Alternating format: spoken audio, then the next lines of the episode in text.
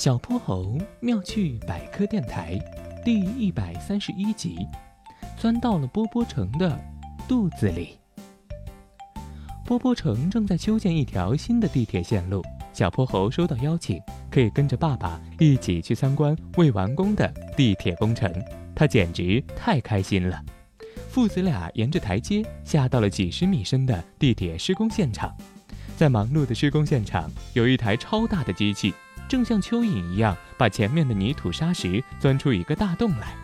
小泼猴忽然冒出了一个奇怪的想法：“爸爸，爸爸，我觉得我们正在波波城的肠子里。”哈哈哈哈你这个想法相当有趣啊！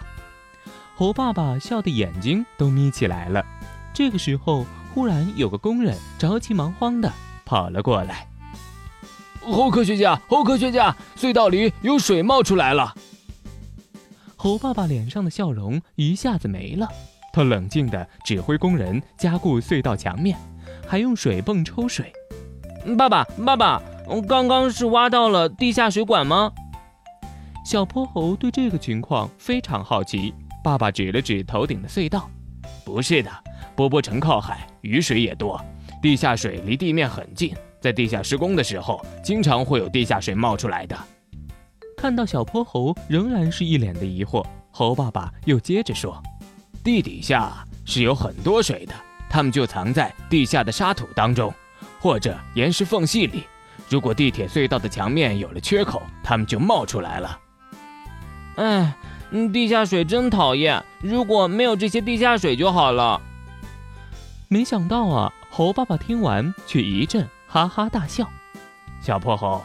农田里的庄稼是需要地下水去灌溉的，还记得我们去年泡的温泉吗？